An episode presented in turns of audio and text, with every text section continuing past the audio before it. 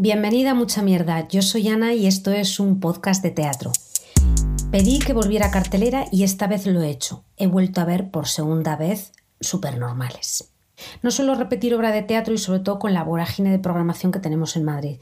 Y en general tampoco veo que sea un patrón que se repita mucho, pero a veces sucede. Yo lo he hecho y me consta que no soy la única con Supernormales, la obra de Esther Carro de Guas, que está reprogramada en el Centro Dramático Nacional. Luego te cuento porque también harán bolos este otoño. Es una de esas obras que funciona por el boca a boca, que suele ser bastante confiable. El año pasado hubo gente que se quedó sin entrada y ahora la obra está llenando con mezcla de repetidores y de nuevos espectadores. Un auténtico fenómeno, la verdad. Vale, por si no estuviera situada, Supernormales es una obra de Esther Carrodeguas, que te recuerdo que es escritora, actriz y directora de teatro y cofundadora de la compañía Butacacero junto a Xavier Castiñeira. Aprovecho también para recordarte que puedes ver la entrevista que concedió a Mucha Mierda en nuestro canal de YouTube y en Spotify, además de escucharla en todas las plataformas de podcasting. Vuelvo a Supernormales. La obra tiene un Max eh, a la mejor dirección con Iñaki Ricarte y te recuerdo también que la propia Esther Carrodeguas fue finalista como mejor autora. El tema creo que ya lo conoces y luego entramos más a fondo, pero a grandes rasgos supernormales habla del derecho al deseo y al sexo de las personas con discapacidad funcional. Luego veremos que no solo va por ahí, porque hay tangentes. Vamos a hablar de los cuerpos, algo que Carrodeguas explora en otras de sus creaciones. Vamos a hablar también de política, porque en el centro está una sociedad capacitista y además la autora también entra a la crítica sobre el abandono institucional colectivo, la violencia institucional y la institucionalización, que también es otra forma de violencia. También mucha crítica a uno mismo, a la simplificación al quedarnos a veces solo en los nombres y no analizar las cosas, a no hablar de algunas cosas. Tiene capas. Aquí tienes el tráiler. Tú tenías que ser asistente sexual, o sea, tú. Esto es algo normal, es súper normal.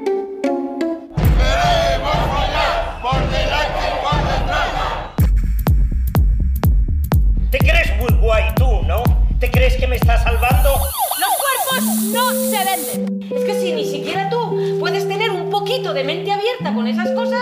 ¿Qué importa cómo soy yo? Tú deseas la belleza y yo también. A Germán nosotros le hemos educado muy normal. Capacitándolos. Y le hemos educado en la normalidad más normal. ¿Qué tiene de normal?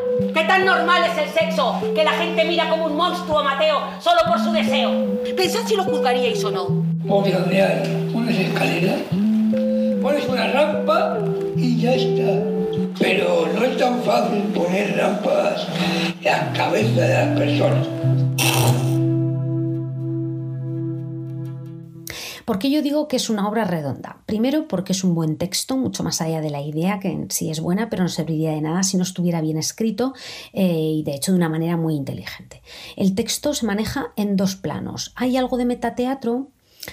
aunque en este caso lo que vemos es la voz de la propia autora, que tiene que desdoblarse para cuestionar su propia posición y la propia justificación de la obra en ocasiones. Es como si fueran las paradas que la autora ha tenido que hacer para escribir la obra, paradas para retroceder y revisar cosas, para ir hacia adelante después.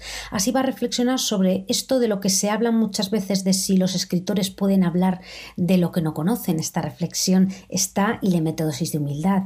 Está también, por ejemplo, la participación de actores con diversidad funcional a que responde y para cuándo normalizar su participación en el mundo de la cultura, porque solo papeles en los que los defina su diversidad funcional. También está el propio uso de las herramientas en el teatro para que sean accesibles al colectivo, las preguntas que ella se hace sobre el tema y bueno, como te decía, una autocrítica como autora y como persona. Es como si viéramos el fluir de un pensamiento sobre un tema complejo, ¿no? Más cosas sobre el texto. También maneja los géneros, porque aunque parezca una comedia, en mi opinión al menos no lo es, pero es verdad que hay momentos cómicos o que nos resultan cómicos y que descargan el drama. Luego te diría que el planteamiento, aunque nos llegue muy desmigado ya, está pensado con una mente de disección más documental, periodística, si me apuras, porque Esther además conoce ese ámbito, de ahí que eh, presente el tema desde todos los ángulos. Y desemboca en la gran pregunta que le pedimos muchas veces al teatro, la pregunta. Y en este caso, o al menos lo parece, es asistencia sexual o prostitución? ¿Qué solución damos? ¿Cuál es el medio para que las personas con diversidad eh, funcional puedan disfrutar como el resto del sexo y desde dónde partimos? Desde la discriminación social, desde la incapacidad, digamos, mecánica para acceder a tu propio sexo. Es decir, llegamos a eso también, a decidir quién tendría derecho a ese acceso. Esta parte eh, también es buena para reflexionar. Y el planteamiento de este carro de aguas es muy bueno porque digamos eh, que la obra da dos giros. Primero te lleva a pensar una cosa y después a cuestionar todo lo que habías acordado pensar. Lo que quiero decir con esto es que la obra es básicamente mucho más allá del tema, el desarrollo de la capacidad crítica, de que te cuestiones todo, tu forma de mirar, tu forma de pensar y de que escuchemos más. A mí me gusta especialmente, esto lo saboreé más incluso que el año pasado, el final. Eh, ya lo verás, eh, pero si lo has visto, mm, ya no sé si crees que es cuestionamiento total y te lleva a ver qué tal eh, si en vez de pensar de este modo tan lineal, cambiamos la percepción inicial sobre, sobre el problema, sobre el colectivo. Es decir, quizá haya un modo de que ni siquiera el problema tuviera que existir si nos planteamos otras cosas sobre los cuerpos como máquinas de productividad. Quizá creo que nos dice Esther, el problema es que lo que estamos es eh, planteando mal el, problema. No hay A o B. Con lo que, bueno, súper normales te hace pensar y te genera eh, las ganas de seguir hablando durante horas del tema que aborda la obra. Lo notas también incluso a la salida de la, de la, sala, los corrillos que se forman, los bares de alrededor. Es algo que incluso la propia autora ha podido observar cuando ha salido de las funciones, ¿no? Nos lo comentaba en la entrevista. Además del texto y la dirección de Iñaki Ricarte, para mí la magia es la selección de, las actrices, que es maravillosa y ellas digamos que llevan la obra al nivel al que tiene que estar. Es de esas obras de las que de hecho sabes convencida de que el elenco se entiende con solo mirarse dentro y fuera de escena y eso también lo comentaba la propia Esther en la entrevista. Son las cosas concretas si repite, sobra. Si hay pequeñas modificaciones, actualizaciones del texto, no cambia lo sustancial, los intérpretes son los mismos, la dinámica es la misma. Eh, pero mira, sobre los intérpretes, algunas de las cosas que me quedan de, cada una. Carlota Gaviño es una maga. Mí esta actriz lo he dicho ya varias veces, una de mis favoritas en la actualidad, transita por personajes como mujer atrapada en una cama sin posibilidad de moverse apenas o hablar, hasta ser un poco el alter ego, diría yo, de la propia autora de Esther Carrodeguas, reclamando colocar los derechos de las mujeres en el medio del debate sobre la asistencia sexual, o también en mujer que sufre la discriminación desde otro ángulo, la gordofobia. Irene Serrano, fantástica actriz. Irene Serrano es eh, a veces la voz de nuestra conciencia o diría yo la voz del pensamiento sin el filtro de lo políticamente correcto. Ella es la que tiene que navegar por el cabreo de no entender algo que quizá desde lejos le pudiera parecer bien, pero no en sus carnes. ¿Qué harías tú si tu novia fuera asistente sexual? ¿Cómo la afrontarías? ¿Sería normal? Una actriz que a mí me emociona mucho en esta obra es Inma Nieto. Ella es a veces la conexión con el público, rompe la cuarta pared y lanza el debate, convierte la SA en un Congreso de los Diputados y hay que mojarse, pero además es la madre que nos traslada eh, cómo es el día a día de vivir con una persona que no mide su fuerza, que tiene un deseo sexual superior al tuyo, que transforma tu vida. Y una cosa muy interesante que te cuenta y es que abraza la vergüenza de ir siempre con una muñeca hinchable al lado para que su hijo sea todo lo feliz posible.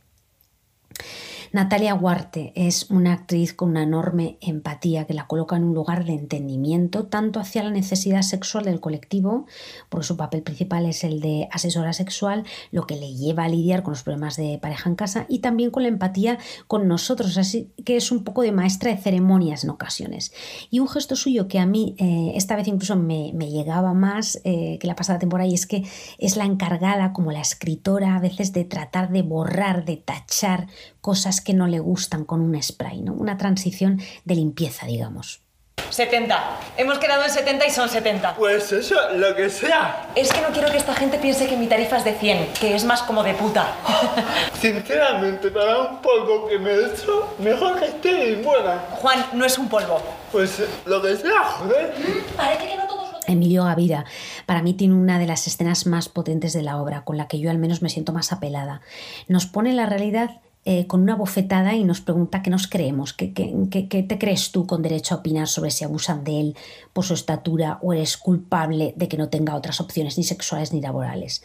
Emilio Gavira me encanta porque saca el cabreo del colectivo, saca también el lado chungo que llevamos todos, también es el poli que saca chuches a los discapacitados para que disuelvan la manifestación, es la imagen esta de que son niños, ¿no? como, como tratándolos como los niños y como pasa también como los viejos. Marcos Mayo es un actor que te lleva al terreno de la naturalidad, es un poco el encargado de hacer que veamos una situación más cerca de, nosotras, que nos acerquemos a su deseo sexual de la misma manera que al tuyo o al mío, y que entendamos que él también quiere tirarse a alguien atractivo, como nos han enseñado a todas con el cine, la literatura, que no le podemos pedir a él que no reclame del sexo toda la mierda de fantasía que nos han venido, eh, nos han vendido a los demás, ¿no? No sé, es como si vamos a un restaurante y te tienes que pedir el menú infantil, pues no, tú quieres ser eso, normal. Lo mismo digo de José Manuel Blanco, que nos sacude. Es el tirón de orejas cuando te has pasado de la raya, como esos padres que se empeñan en negar que su hijo no va a ser astronauta. Son los padres que siempre quieren que sus hijos tengan altas capacidades, es la imposición de no aceptar lo que somos, la mentira de que todo es posible con esfuerzo, las víctimas además de una segregación sin sentido, sobre todo en las escuelas. Y él es el que se encarga de poner un poco de cordura en todo esto. Es él el que siente vergüenza de sus padres. Ana Marchesi, maravillosa, llevándonos al mundo de la mujer abusada en casa, de la mujer con discapacidad que eh, es encerrada, es usada como empleada doméstica gratis, es la que sufre la violencia institucional, con la esterilización, la decisión que otros toman sobre su cuerpo. Hay una expresión que ella dice, puedo cambiar pañales de mi padre, pero no los de mi propio hijo. Es la voz que le pide al espectador también que le pregunte cosas interesantes, que no la infantilice, que es uno de los grandes problemas que tenemos. Mónica Lamberti, que es prostituta, policía y madre que da de comer en la boca a su hija, que no se pregunta mm, quizá porque no sabe qué otras necesidades tendría. Madre también que hace pajas a su hijo porque si no lo hiciera le estaría negando momentos de paz y sobre todo porque la opción sería empastillarlo. Es la actriz que se atreve a hacer un cara a cara con Emilio Gaviria y le pregunta ¿qué, qué hacemos contigo? ¿Te llamamos nano? ¿Persona con enanismo? ¿Qué hacemos? Y Jorge Kent representa lo políticamente correcto. Jorge Kent, el padre que quiere que su hijo sea normal, eh, lo que quiera que esto signifique, pero también el devote, el hombre que se excita con las personas con discapacidad. Cuanto más alta es esta, mayor la excitación. Él nos dice, yo me voy, pero siempre me vais a recordar con él, cuidador y con lo que siente hacia una mujer con discapacidad, juega también el texto a lo que decimos y no decimos. ¿Qué ocurriría si realmente dijéramos lo que deseamos? Porque a lo mejor lo sospechamos, pero todo es más normal cuando no lo hacemos. Son todos estos personajes los que a través de la trama hacen que te cuestiones quién es normal y quién no, y también si tú eres el normal y qué significa esto. Maravillosos, de verdad. Además de todo esto, sí me gustaría destacar la escenografía de Mónica Boromelo para esta obra. Al comienzo, unos operarios jardineros arreglan y casi juegan con los setos de un parque bastante idílico. Están antes de que empecemos a ocupar las butacas y en un momento toda esa estructura, incluida la estatua central con una Venus que todavía tiene un brazo, se alza y nos muestra una cama, el elemento central prácticamente de todo lo que sucede, y con algo parecido cerrará ya me contarás si ha sido, cuéntame. Como te decía, si escuchas la entrevista a Esther Carro de Guas en Mucha Mierda, verás que Esther nos contó no solo su proceso con Supernormales, sino sus proyectos anteriores y la obra Iribarne, que llegará pronto a Madrid. Y no solo eso, sino que también hablamos de los cuerpos, de cómo marca la adolescencia, de lo difícil que es mantener una compañía de teatro, eh, de cómo trabaja en Galicia. Muy interesante Esther Carro de Guas. Y ya una última cosa, y es que me parece súper importante que esta obra haya salido de una residencia en el CDN. Me refiero a lo importante de tener dinero público para que nuestras escritoras tengan eso, un tiempo lo más despejado posible para crear, que no es fácil. Supernormales la tienes en Madrid, en el CDN hasta el 28 de mayo y hacen bolos en octubre y noviembre. Echa un vistazo porque van a Vitoria, Badajoz, a Coruña, como me alegro por cierto de que vaya a Galicia Supernormales, van a Cádiz y Alcázar de San Juan. A Esther Carrodeuas, a todas las actrices y a todo el equipo de Supernormales, mucha mierda, muchos éxitos. Y a ti amiga, como siempre, mucha mierda.